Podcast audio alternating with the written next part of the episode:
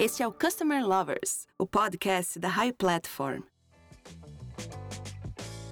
Olá pessoal, eu sou Leonardo, head do High Academy, a primeira escola de Customer Experience do Brasil. E eu sou o Diego Aquino da High Platform, está começando mais um episódio do Customer Lovers. E hoje, Diego, o nosso tema é saúde, algo muito pertinente ao momento atual, né? E vamos falar sobre o relacionamento com as pessoas atendidas na área e discutir a diferença entre paciente e cliente. Exatamente, Léo. Existem muitas dúvidas nesse setor, como a humanização dessa relação e também as métricas de excelência. Nossa convidada é a melhor pessoa para responder isso para a gente. Hoje, quem participa do podcast é a Kelly Cristina Rodrigues. A Kelly é CEO e founder na Patient Centricity Consulting. Seja bem-vinda, Kelly. Conta um pouquinho da sua história para a gente. Obrigada, Diego e Léo. É um prazer estar aqui com vocês. É um prazer ter a oportunidade de cada vez mais poder falar sobre esse tema, que é um tema complexo e ao mesmo tempo apaixonante, pelo menos para mim. Mas vamos lá, eu uh, trabalho na área de saúde há mais de 20 anos. Eu sempre trabalhei na área de marketing, eu fui superintendente de marketing de uma empresa da área de saúde. E no meio do caminho tive aí uma uma questão pessoal, que foi minha mãe, que teve câncer e faleceu. E quando isso aconteceu, minha mãe teve uma jornada muito difícil, o que me fez entender que a gente precisava fazer diferente na área de saúde. E foi aí que eu fui ter contato com o que era a experiência do paciente né? E isso foi 2014. Então foi quando a gente come... quando no Brasil a gente estava iniciando aí a questão, pelo menos ouvindo a falar de customer experience, que ainda uh, é muito mais avançado que o patient experience no Brasil, né? Mas ainda era um assunto que estava sendo começado a falar. E foi realmente muito apaixonante quando eu descobri esse universo da experiência do paciente e da experiência do cliente também, e entendi bastante aí as, as diferenças. A gente pode começar conceituando um pouco, né, da experiência do cliente e da experiência do paciente. Muito bom, acho que vamos começar com essa grande confusão que as pessoas têm sobre os conceitos, né? Pessoas atendidas como cliente ou paciente, qual é a diferença entre os termos dentro desse setor?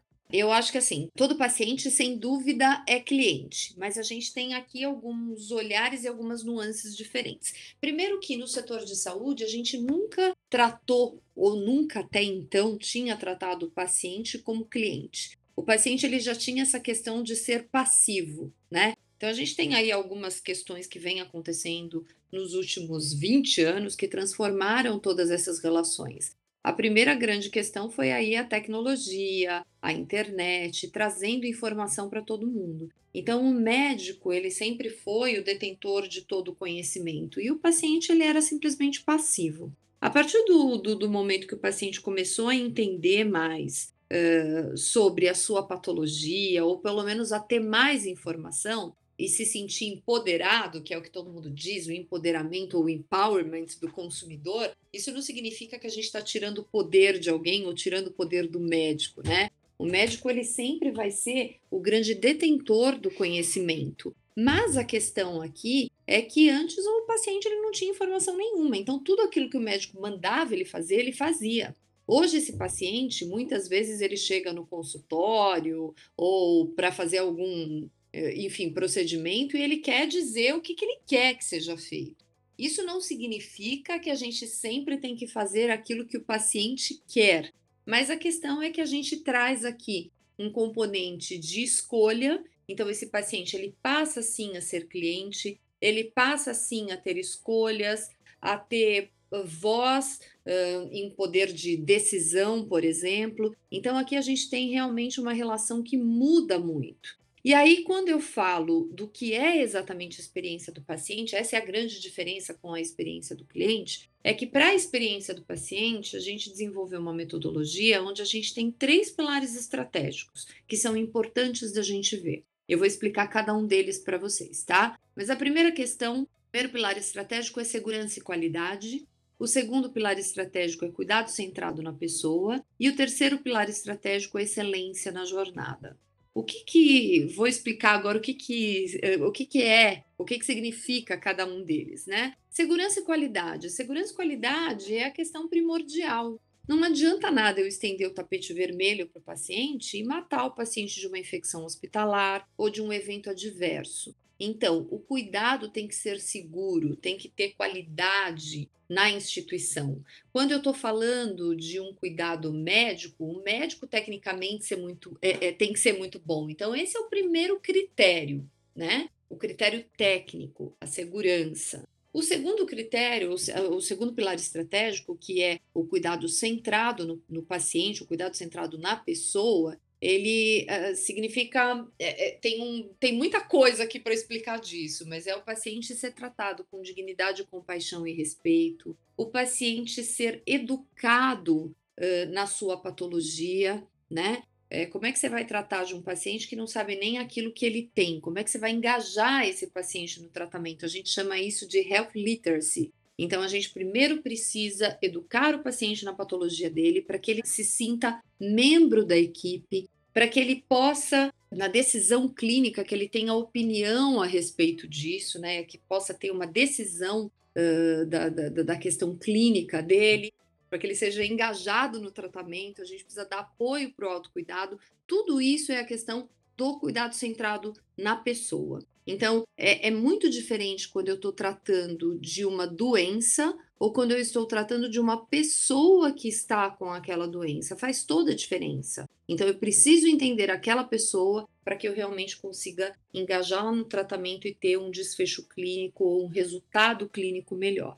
E o terceiro pilar, que é exatamente igual à experiência do cliente, é a, é, é a excelência na jornada. Então, entender toda a jornada desse paciente para entender aqui onde ocorrem uh, os momentos mais difíceis e o que, que eu posso fazer para transformar. Então, a experiência do paciente ela é um pouco mais complexa que a experiência do cliente, porque eu tenho que olhar outros atributos técnicos que, teoricamente, na experiência do cliente eu não, não vejo. Tá? Então, é segurança e qualidade, cuidado centrado e excelência na jornada. E o que apoia tudo isso, para que faça com que tudo isso aconteça, e aí é exatamente a mesma coisa para a experiência do cliente, é eu ter, eu ter uma cultura que seja centrada no paciente, né? Eu ter uma liderança que apoie para que isso efetivamente aconteça, eu ter o employee experience, o engajamento do colaborador.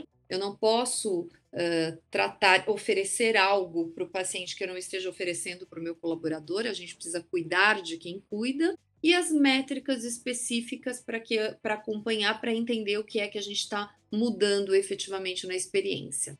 Eu espero que vocês tenham conseguido entender aqui, porque realmente é uma complexidade muito grande, né? Mas tem uma diferença e tem muita similaridade também com a experiência do cliente.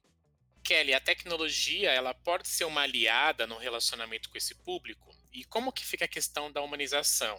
É, eu queria que você falasse um pouco também dos cases que você tem visto por aí nesse sentido. Bacana, Diego. Olha, eu acho que tem muitos cases para contar para vocês e a tecnologia, ela é uma super aliada e ela é fundamental. E ela se mostrou essa super aliada nesse momento aí todo de pandemia, né? Na área de saúde, a gente sempre teve muito medo de tecnologia, porque era aquela coisa: como que a gente vai fazer um atendimento uh, à distância? Nossa, será que o atendimento à distância não é muito frio? E eu sempre e eu já falava isso antes de pandemia, a gente pode ser frio, tanto presencialmente quanto à distância, e a gente também pode ser acolhedor presencialmente e à distância. Então, uh, com a, a, pandemia, por exemplo, os recursos de telemedicina foram super utilizados, até porque era a única forma, ou uma das únicas formas, a gente conseguir atender. E a gente tinha sérias questões aqui com, com, como regulamentação, né? Não podia fazer isso. E até mesmo mercados regulados, como por exemplo os Estados Unidos, que já podiam atuar com telemedicina, houve aí um aumento de 147% de utilização desses recursos para as consultas, por exemplo. Então, a tecnologia, e aí não eu estou falando de telemedicina como um dos recursos, mas quando a gente fala de tecnologia, isso aqui é no sentido mais amplo, como telediagnóstico, telemonitoramento e até mesmo outros recursos de tecnologia, como inteligência artificial, para apoiar a gente aí nos nossos processos, todos eles têm se mostrado como uma ferramenta para a gente conseguir ter aqui capilaridade, de atendimento, para a gente conseguir ter escala, para a gente conseguir ter outras estratégias para continuidade do cuidado, para a gente não cuidar do paciente só no momento que ele está ali num ambiente de saúde, mas sim nessa continuidade, nesse acompanhamento. Então, a tecnologia ela veio para ficar e, sem dúvida nenhuma, essa pandemia está ensinando muita coisa aí para a gente, como cuidado híbrido vai ser cada vez mais prevalente. Agora, Kelly, o paciente está sempre falando com uma única empresa, né? independente do canal que ele está acessando. Pelo menos é isso que ele espera. É possível manter um único tom no atendimento físico, no atendimento digital e também no atendimento telefônico? As empresas entendem isso e colocam isso em prática hoje em dia? Léo, como eu disse, a tecnologia, essa questão da tecnologia, ela é muito nova para o setor de saúde. Então, o setor de saúde, ele não está ainda tão afeito quanto, por exemplo, o varejo, de ter todas essas formas e ter tudo isso muito definido. Eu acho que a gente está aprendendo, mas a gente está aprendendo cada vez mais desta importância da experiência do cliente para toda essa jornada. A gente está vendo que esse cliente que hoje é o paciente, ele compara, isso é uma coisa que a gente já está careca de escutar, né? Mas que a gente que ele compara com outros serviços que ele está utilizando. Então, hoje mesmo eu participei aqui de uma discussão no Clubhouse que a gente estava falando disso. O quanto você uh, traz aqui das tuas questões de ah, eu comprei um produto na Magazine X e tive uma experiência e tive pouco esforço para lidar com a questão tecnológica, e mesmo nessa questão tecnológica eu resolvi tudo sozinha com aqueles recursos que eles me deram. E eu utilizei uma outra loja e que eu tive um esforço grande para conseguir falar com qual eu quero me relacionar mais. E para o setor de saúde, a gente está trazendo essas mesmas questões. Agora, o tom que cada um dá para cada canal, eu acho que a gente ainda está aprendendo muito e tem muito a aprender com outros setores de como fazer isso. Agora, uma coisa é fato: todo mundo sabe que para o setor de saúde a gente tem que ter uma forma muito diferente de, de se relacionar e que o acolhimento, a empatia são questões aí fundamentais. Kelly, o que realmente significa excelência no atendimento na saúde e como manter esse nível de excelência? Excelência na área de saúde é algo muito mais amplo, né? Como eu disse para vocês, é, não dá para a gente falar só na experiência, olhando aí. Aliás, eu não falei isso, mas agora eu vou falar. Eu só falei das coisas todas que a gente precisa observar, mas não dá para a gente falar de excelência de serviços em saúde olhando só NPS e olhando níveis de satisfação. A gente tem que olhar aqui outros indicadores para a gente tentar entender o que é que a gente está entregando como excelência. Então, para mim, excelência no setor eh, de saúde é a gente olhar esses três pilares estratégicos. Se o cuidado foi feito, foi realizado com segurança e qualidade, se o cuidado foi realizado centrado na pessoa, entendendo as necessidades daquele paciente e atuando de forma personalizada, com cuidado individualizado e coordenado, com toda a equipe multiprofissional e olhar sim a excelência na jornada dele, todos os pontos que ele percorreu e como é que ele foi atendido ali. Por isso que eu sempre digo que a experiência do paciente é mais complexa quando a gente compara com a experiência do cliente. E a única coisa que é mais fácil na experiência do paciente em relação à experiência do cliente é a questão de surpreender, né? Porque quando eu estou falando de paciente, o paciente já está tão fragilizado que o surpreender o paciente é fazer o trabalho direitinho, sabe? É olhar para esse paciente como pessoa, é acolher esse paciente, tudo isso você já está surpreendendo. É impressionante como é, é uma diferença muito grande para a experiência do cliente. Agora, Kelly, como olhando todo esse conceito que você passou agora, como o negócio negócio de saúde se beneficia com isso? Quais as vantagens de um bom atendimento eh, sendo aplicado nesse mercado, efetivamente? Isso, Léo, que eu falo que a experiência do paciente não é só o atendimento. O atendimento é um, uma das coisas que está aqui imbuídas em tudo isso. Agora, o setor de saúde, o que a experiência do paciente tem que trazer para o setor, para a instituição, enfim, é resultado clínico, eu tenho que ter melhores resultados clínicos, melhores desfechos. A partir do momento que eu estou realmente entendendo este paciente uh, de uma forma holística, eu tenho resultados clínicos diferentes. Eu tenho que trazer resultado financeiro. Porque eu tenho um jeito de atender de uma forma, é um trabalho em time, olhando muito mais os meus processos de forma mais otimizada, utilizando tecnologia, tudo isso vai me trazer uh, melhores resultados financeiros, menos desperdício, é trazer a lealdade do cliente e a reputação junto à comunidade. Então, esses são os, uh, os principais indicadores que a gente tem que ver aí do que a gente tem que trazer como experiência do paciente. Kelly, a atuação do relacionamento com o consumidor, ela deve prosseguir no pós-atendimento. Quais iniciativas são importantes nessa etapa na área da saúde? A gente tem que entender aqui, Diego, que quando a gente fala da saúde, a gente está falando nessa continuidade do cuidado, a gente está evoluindo até mesmo de, de como a gente pensava anteriormente, porque a gente tinha uma cultura muito hospitalocêntrica, né? É de cuidar do paciente na hora que o paciente está ali no hospital, ou que só está ali no consultório. Então, a gente precisa evoluir para este olhar da continuidade do cuidado, e aí significa olhar o paciente em toda a sua jornada, desde antes dele começar a utilizar o nosso serviço, né? Entendendo ali o que, que motivou ele a nos procurar, é, quais foram os canais que ele procurou, como ele chegou até ali, olhar a jornada dele durante a utilização e ter a continuidade do tratamento por exemplo, do atendimento, por exemplo, do pronto atendimento, vai? Quem já não passou aqui por uma questão uh, específica com um pronto atendimento, né? Já foi alguma vez para pronto atendimento. Nunca uma instituição antes ligava para saber depois se esse paciente estava melhor. Eventualmente a gente ligava para saber como é que tinha sido o atendimento.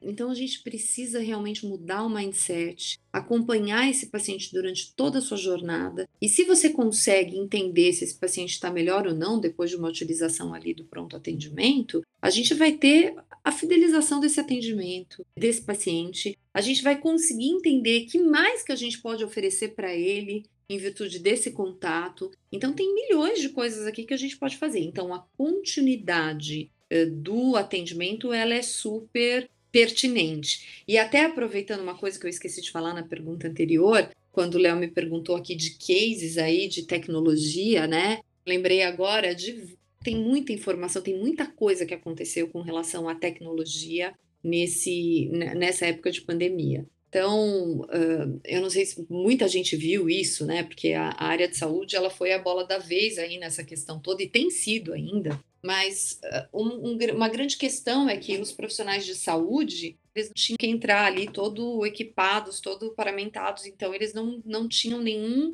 contato com o paciente, a não ser no máximo o olhar. E aí vocês devem ter visto, porque isso saiu em todas as mídias, que começou lá um movimento em Israel, onde as pessoas eh, entravam, os profissionais de saúde entravam para atender os pacientes aqui, com uma foto, né, no, no, no peito ali, para mostrar quem era a pessoa. E aí, aqui no Brasil, um dos nossos clientes inovou. E aí, o que, que eles fizeram? Antes deles entrarem, e aí a gente fala, poxa, mas que recurso? Preciso de super recursos tecnológicos? Não. O que, que eles faziam? Eles pegavam o telefone, o celular, gravavam o vídeo com ele sem o equipamento, antes de entrar no quarto do, dos pacientes internados, e quando eles entravam, eles colocavam o vídeo ali no celular para mostrar para o paciente quem era, que era ele, que era ele ali sem roupa para ele conseguir enxergar quem era aquela pessoa e que era ele que ia estar tá ali do lado do paciente. E sem contar muitos outros recursos que a gente utilizou, como, por exemplo, visitas virtuais através aí de, de vários recursos, de Skype, é, de FaceTime, para poder a família estar, tá, de certa forma, vendo o paciente, conversar com a equipe. Então, a gente utilizou e tem utilizado demais vários recursos. Que legal, hein, Kelly? Olha, você vê como pequenas ações, então a gente não pensa, né? E para realmente entregar uma experiência melhor para o paciente do outro lado, né? Então é, é, isso que a área de saúde, pelo nosso bate-papo que a gente teve aqui, está buscando todos os dias, como melhorar essa relação entre o hospital, o médico, né, o, né, o corpo médico com a experiência do paciente, né? Verdade, Léo. E, e, aí é engraçado, né? Porque toda vez que a gente fala de tecnologia ou que a gente fala de inovação, todo mundo sempre pensa que são coisas mais complexas possíveis e caras. E inovar em saúde ou inovar em qualquer outro outro setor, não é necessariamente a gente estar tá falando aqui de recursos que sejam muito caros. Às vezes é o toque do usuário, é o co-criar, é o entender as necessidades deles para ver o que, que a gente consegue fazer de diferente. Então, eu acho que a gente tem muita oportunidade. Essa era da experiência, ela traz, na verdade, a, a possibilidade da gente realmente co-criar, trazer essa visão do usuário e, e conseguir criar serviços que realmente atendam aí as necessidades das pessoas. Legal, né? Entendemos que nesse bate-papo que existem diferenças entre clientes e pacientes, mas no final das contas, a gente está buscando a melhor experiência para esse cliente barra paciente, né? E entendemos também que desenvolver uma cultura centrada nesses dois conceitos é importante. Aprendemos muito sobre essas diferenças. E esse tema, inclusive, abriu outras possibilidades de debates que vamos trazer num futuro próximo. Bom, Kelly, Queria agradecer a sua participação por compartilhar todo esse conhecimento nesse universo que tem muita experiência com a nossa comunidade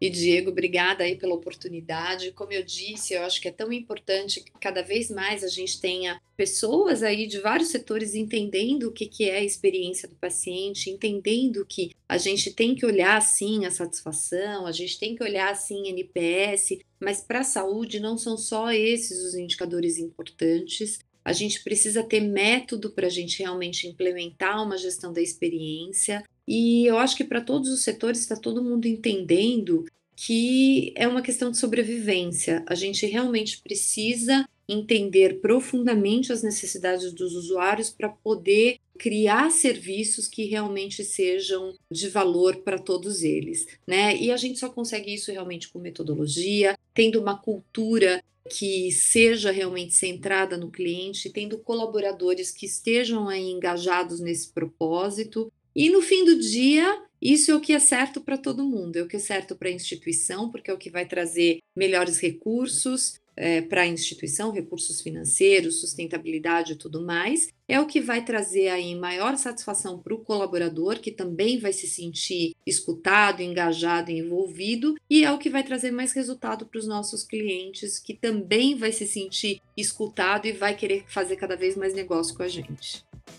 Obrigado, pessoal, que ouviu o podcast. Lembrando que ele está disponível tanto no YouTube quanto nas plataformas digitais. Até a próxima. Até a próxima, pessoal. Você acabou de ouvir o Customer Lovers, o podcast da High Platform. Dá uma acessada no nosso Instagram, @highplatformbr, e se liga no conteúdo que rola por lá.